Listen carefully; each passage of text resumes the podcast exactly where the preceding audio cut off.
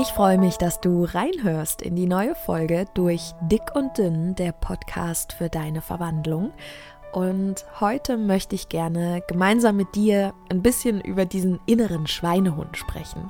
Ich finde gerade so in Bezug auf das Thema Abnehmen hört man ja immer wieder, ja, du musst halt deinen Schweinehund besiegen und du musst gegen deinen inneren Schweinehund ankämpfen.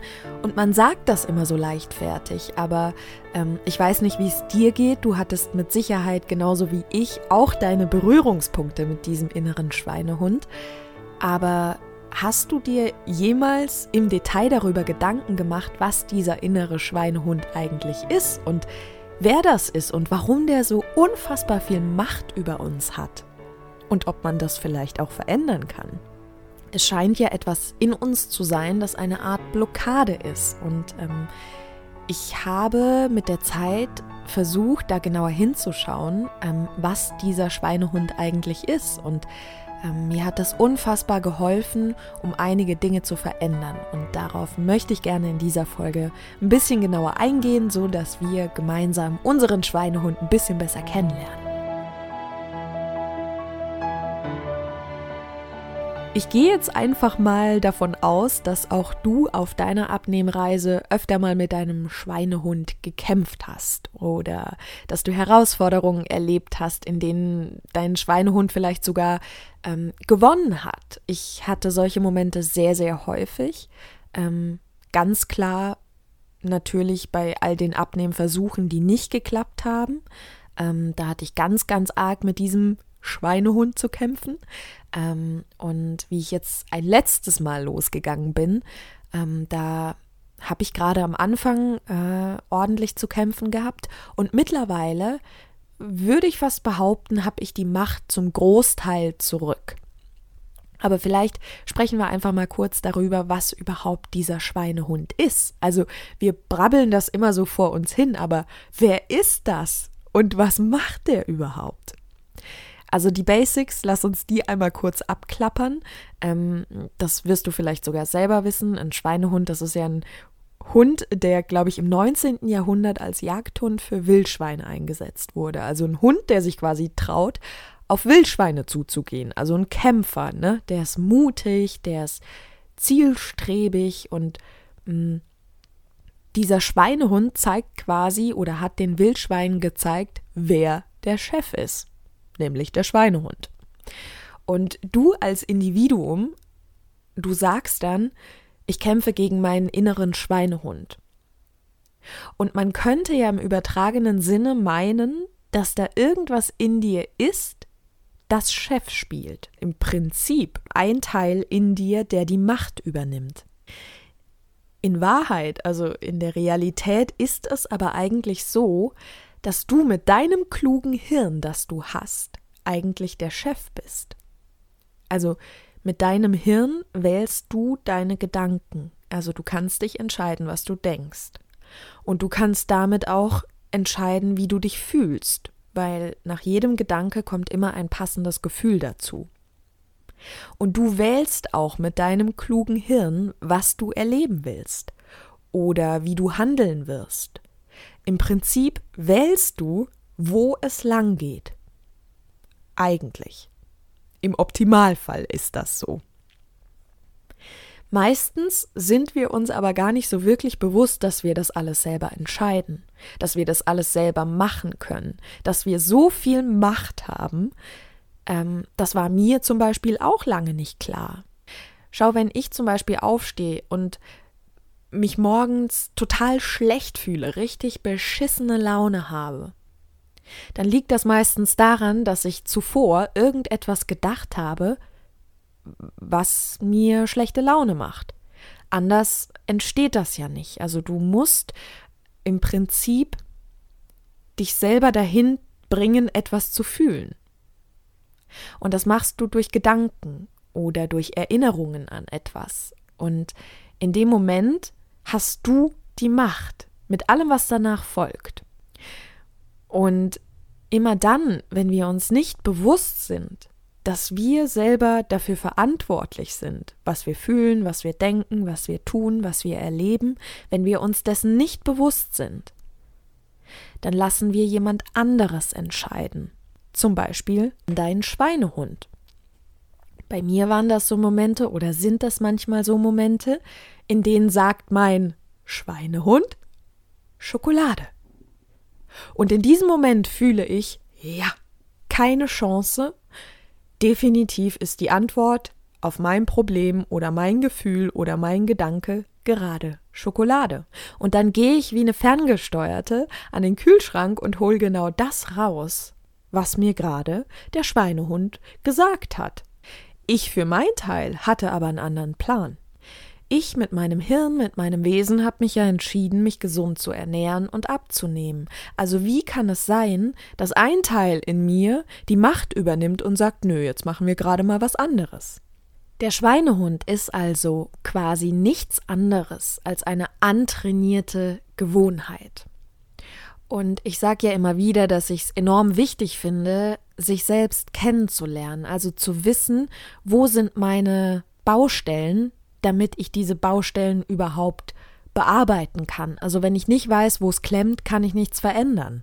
Und ähm, Deshalb ist es vielleicht erstmal ganz gut, wenn wir uns im Detail anschauen, wie eine Gewohnheit überhaupt entsteht. Ich meine, wir wissen alle, was Gewohnheiten sind, aber machen wir uns da oft genug Gedanken drüber? Kennen wir unsere Gewohnheiten? Kennst du deine Gewohnheiten?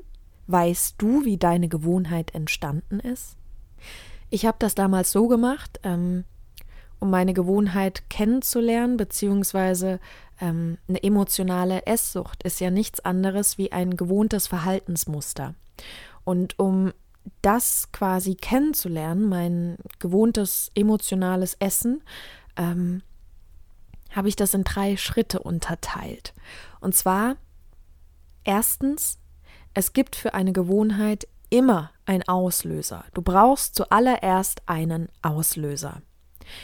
Ähm, und der wird durch einen Ort, durch ein Gefühl oder durch ein Ereignis ausgelöst. Also ähm, ich habe leider nicht mehr so wahnsinnig viele Erinnerungen an meine Jugend, aber ich weiß, dass ich ähm, eine Zeit hatte, in der es mir sehr, sehr schlecht ging. Und ich weiß auch, dass ich angefangen habe, immer dann, wenn es mir schlecht ging, sehr, sehr viel zu essen. Also der erste Schritt war quasi der Auslöser, das Ereignis, es ging mir schlecht und ich habe begonnen, etwas Besonderes zu essen. Der zweite Schritt, um eine Gewohnheit zu etablieren, ist, dass du eine Routine einführst.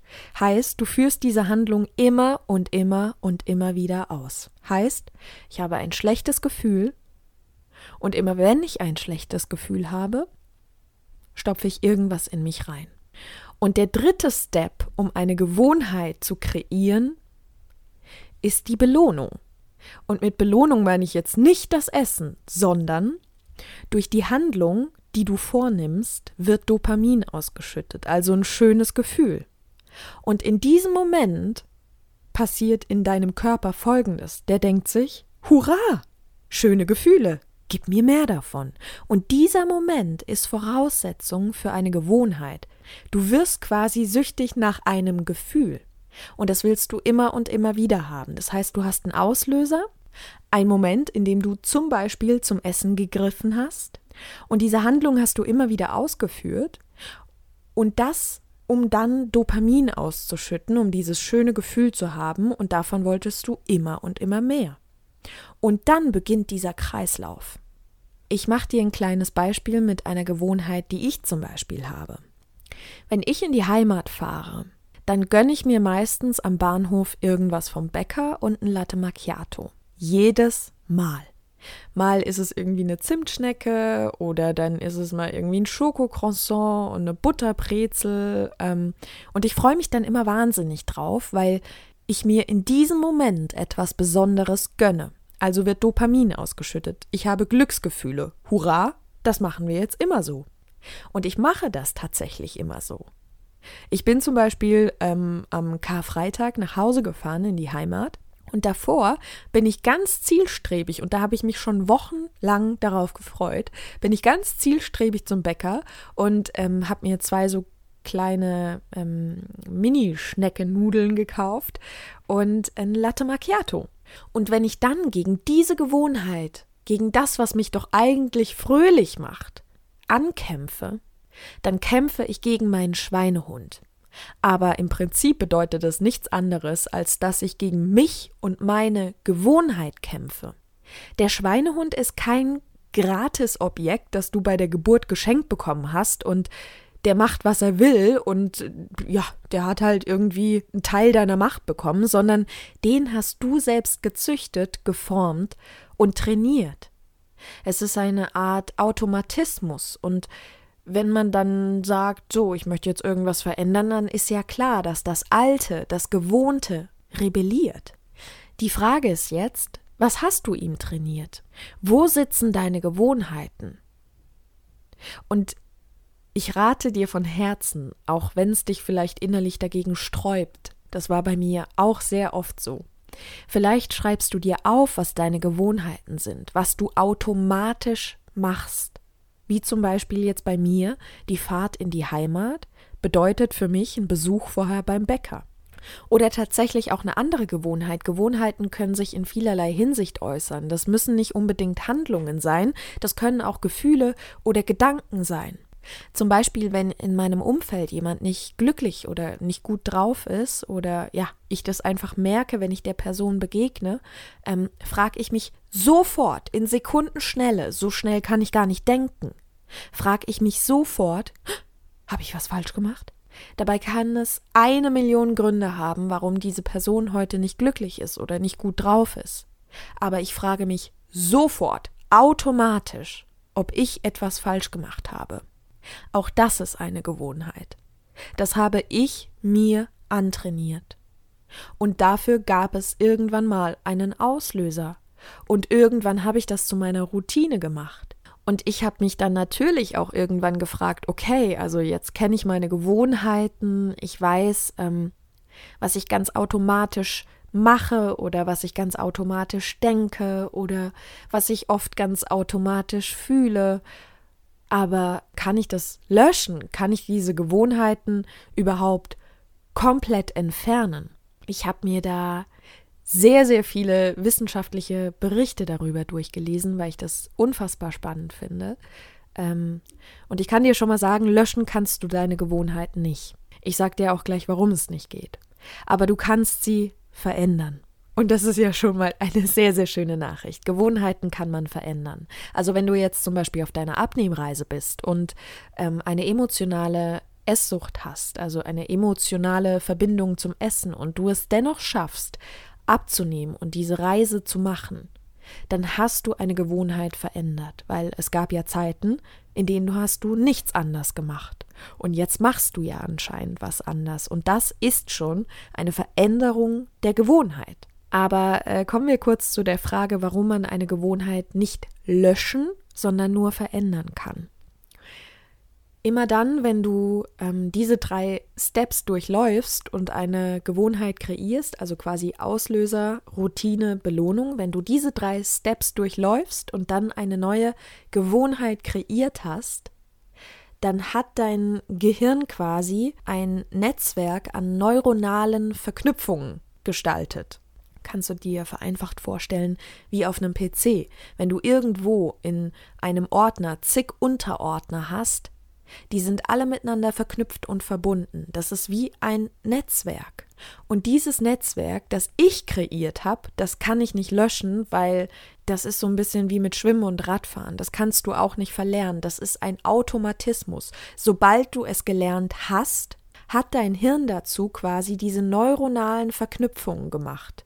Und dann kannst du das nicht löschen. Das heißt, wenn du jetzt 20 Jahre kein Fahrrad fährst und dich dann auf ein Fahrrad setzt, dann kannst du zwangsläufig wieder Fahrrad fahren. Vielleicht am Anfang wackelig, aber du wirst es können, weil diese Verknüpfungen in deinem Hirn ganz tief verankert sind. Und da stellt sich dann natürlich die Frage, wenn ich eine Gewohnheit nicht löschen kann, aber verändern kann, was muss ich tun? Es mag Menschen geben, die von heute auf morgen sagen können, zack, ich durchbreche meine Gewohnheit und dann ist das kein Problem für mich. Aber immer dann, wenn es auf emotionaler Ebene auch eine Änderung braucht, dann dauert das meines Erachtens ein bisschen länger, weil du ja emotionale Tiefe, emotionale Verbindungen dir quasi genauer anschaust und dann veränderst. Und es ist okay, dass das nicht ganz so schnell geht. Du bist auf deiner Abnehmreise, du hast schon Veränderung deiner Gewohnheiten erlebt und lebst sie wahrscheinlich momentan auch. Und dafür kannst du dich alleine schon mal feiern. Und wenn du jetzt an einem Punkt bist, wo du sagst, na ja, aber ich habe das Gefühl, ich würde gerne mehr Sport einbauen in mein Leben, aber ich krieg's einfach nicht hin, weil meine Gewohnheit ist halt kein Sport zu machen. Oder wenn du sagst, na ja, ich habe öfter Rückfälle. Es gibt Momente, in denen ich einfach noch in diese alte Gewohnheit abrutsche, wenn es mir schlecht geht, irgendwas in mich reinzustopfen. Es gab einen Auslöser und dieser Auslöser war nicht grundlos. Aber was du versuchen darfst, ist, deine Routine zu verändern. Und auch ich muss das immer noch lernen. Der erste Step ist, erkenne deine Routine. Wenn du deine Routine nicht kennst, kannst du auch nichts verändern, weil du kennst ja quasi den Ausgangspunkt nicht. Also erkenne deine Routine. Was ist die unerwünschte Handlung, die immer wieder kehrt, die du immer wieder vornimmst?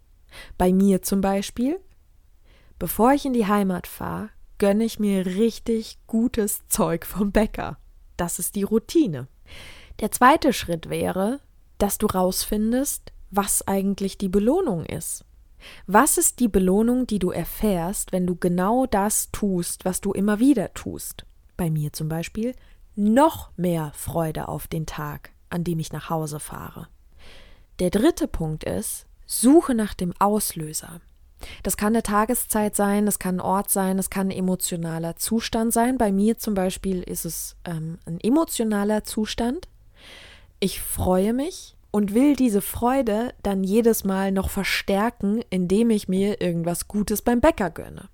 Und der vierte Schritt ist, neue Wege gehen, um etwas Automatisches zu verändern, also um etwas, was automatisch stattfindet musst du solche Situationen bewusst wahrnehmen, um dir schon im Voraus Alternativen einfallen zu lassen. Ich weiß schon im Voraus, wann ich äh, auf Heimatbesuch bin. Ich weiß das vorher. Und ich kann rein theoretisch hingehen und mir sagen, okay, am Freitag fahre ich nach Hause und deshalb bereite ich mir schon am Donnerstagabend einen gesunden Snack vor, den ich mitnehmen kann. Und das mache ich dann immer und immer und immer und immer wieder. Und dann wird es zur Routine. Und während ich das zur Routine werden lasse, freue ich mich über diese neue Routine und verankere die quasi in mir. Das heißt, ich habe eine neue Gewohnheit geschaffen. Ich habe die eine nicht gelöscht, aber ich habe sie überspielt mit einem neuen Programm, mit einem neuen Gewohnheitsprogramm. Aber ich bin immer noch der Meinung, alles nacheinander. Man kann nicht alles sofort. Und man muss auch nicht alles sofort können. Und du bist auf deiner Abnehmreise, das heißt, du hast alte Gewohnheiten bereits verändert. Du handelst ja nicht mehr so wie früher. Du machst nicht mehr exakt dasselbe wie früher. Und wenn es nur ein kleiner Unterschied ist, wenn du mehr trinkst, wenn du ähm, vielleicht Schritte sammeln gehst oder wenn du eine bestimmte Ernährungsform machst oder vielleicht einfach auch nur abends weniger isst, alles, was nicht das ist, was du früher gemacht hast, ist eine Veränderung deiner Gewohnheit. Und ich bin immer noch der Überzeugung, dass du mit Freude und Mitgefühl zu dir selbst weiterkommst, als wenn du dir mit der Peitsche hinterherrennst und schimpfst, wenn es mal nicht so klappt. Und jetzt mal noch eine ganz krasse Info, die mich wirklich auch umgehauen hat. Ich habe ja schon erwähnt, dass ich da viele wissenschaftliche Berichte darüber gelesen habe, ähm, weil ich auch mir dessen bewusst bin, dass meine ganzen Essgewohnheiten alles nur Gewohnheiten sind. Und in Momenten, in denen ich Gewohnheiten verändern möchte, kämpfe ich gegen diesen Schweinehund, der nichts anderes ist als meine Gewohnheit und der sich gerade verteidigt, weil er die Macht möchte, weil er das so kennt. Aber ich entscheide eigentlich. Ich bin das. Und diese krasse Info, die ich mit dir teilen möchte. Unsere Gewohnheiten werden von dem Teil im Hirn gesteuert, der auch für deinen Herzschlag und deine Atmung zuständig ist. Und jetzt überleg mal, hast du heute jede Sekunde gedacht, schlag mein Herz? Oder hast du gedacht, einatmen, ausatmen? Denkst du das nachts oder funktioniert das alles? Das findet doch einfach statt. Du kannst dir also selbst mal in der Sekunde vorstellen, wie sehr wir in der Lage sind, Dinge zu automatisieren, ob wir das wollen oder nicht. Selbiges gilt, wenn du zum Beispiel an der Kasse mit deiner EC-Karte zahlst. Du gibst den PIN in Sekundenschnelle ein, weil dein Körper das automatisiert hat. Du denkst da nicht mehr über die Zahl nach. Du kannst das einfach. Selbiges gilt fürs Fahrradfahren oder fürs Schwimmen, wie vorhin erwähnt. Und fürs Einatmen und fürs Herzschlagen. Du siehst also, wie intensiv Automatismen und Gewohnheiten sein können. Und demnach lass dir Zeit. Befass dich mit dir selbst, lern dich wirklich kennen, so wie du deine Herzensmenschen kennengelernt hast. Das ist einer meiner, ich sag mal, wichtigsten Tipps für eine Abnehmreise. Wenn du nicht weißt, warum du emotionale Momente mit Essen kompensierst, wenn du nicht weißt, welche Gefühle du fühlst, wenn du irgendwas in dich reinstopfst, wenn du das alles ignorierst, dann kennst du dich gar nicht. Es ist ein Teil von dir und es ist nicht schlimm, dass das ein Teil von dir ist. Du bist trotzdem perfekt und wunderbar. Mit allen Essstörungen dieser Welt bist du trotzdem wundervoll. Aber du bist ein Mensch, du bist ein Wesen, also lern dich kennen mit den schönen und den, naja, sagen wir mal, anstrengenden Seiten. Ich fand das auch nicht immer gemütlich und ich lerne mich auch jeden Tag nochmal neu kennen. Zum Beispiel Ostern. Ich wollte eigentlich am Dienstag nach Ostern mich wieder gesund ernähren. Das hat vielleicht gar nicht so gut geklappt. Und dann dachte ich, na gut, dann aber am Mittwoch. Das hat auch nicht geklappt das ist auch wieder ein Stück weit Gewohnheit. Ich fahre in die Heimat, lasse es mir da richtig gut gehen über Feiertage. Das mache ich prinzipiell so. Also über Feiertage zähle ich keine Kalorien, da lasse ich es mir gut gehen. Und ich finde diese Gewohnheit auch völlig okay. Nur diese Gewohnheit, dass ich danach mir noch zwei Tage sage, naja, komm, ist ja jetzt wurscht, die finde ich nicht gut. Und die überarbeite ich jetzt. Die versuche ich zu verändern. Und wenn wir immer das Gleiche machen, bekommen wir aber zwangsläufig immer das Gleiche raus. Das heißt, ich muss wissen, wo ist das Problem. Und wenn ich das Problem kenne, kann ich es verändern. Deshalb interessier dich für dich. Das bist du wert. Wer bist du? Was sind deine Gewohnheiten? Wie würdest du gerne im Optimalfall leben? Wovon träumst du? Was möchtest du gerne verändern? Was denkst du über deine Veränderungswünsche? Oder Frag dich auch, sind deine Gedanken überhaupt hilfreich? Unterstützen die mich oder blockieren die mich? Bin ich gut zu mir oder bin ich nicht gut zu mir? Lern dich kennen, mach eine Bestandsaufnahme, wie eine Inventur. Was ist da alles in dir an Gefühlen, an Gedanken, an Handlungen? Wo sind die Automatismen? Ein dummes Beispiel. Wenn du deinen Garten umgestalten willst, dann schaust du doch vorher auch erstmal, was du alles schon hast und was du noch brauchst. Oder wenn du dir was kochen willst, da schaust du doch vorher, was du im Kühlschrank hast und was du dann vielleicht noch kaufen musst für dein Gericht. Nichts anderes ist es auf der Abnehmreise. Wo stehst du und was brauchst du noch, um da anzukommen, wo du sein möchtest? Und verzeih dir, wenn der Schweinehund, also die alte Gewohnheit, mal gewinnt. Man muss nicht alles sofort perfekt können. Aber die Mutigen, die einfach immer wieder aufstehen, sind die, die zwangsläufig ankommen werden. Und du bist mutig, du bist stark und du bist positiv, du bist genug, um diesen Weg zu meistern. Und du hast wirklich alles in dir, alles, um genau da anzukommen. Du bist in der Lage, gute Gedanken zu denken, du bist in der Lage, positiv zu bleiben, du bist in der Lage, wieder aufzustehen, wenn du hingefallen bist, du bist in der Lage, Gewohnheiten zu verändern, du bist in der Lage, gut mit dir zu sein, du bist in der Lage, deine Träume ernst zu nehmen, du bist in der Lage, das alles umzusetzen, du bist dazu in der Lage.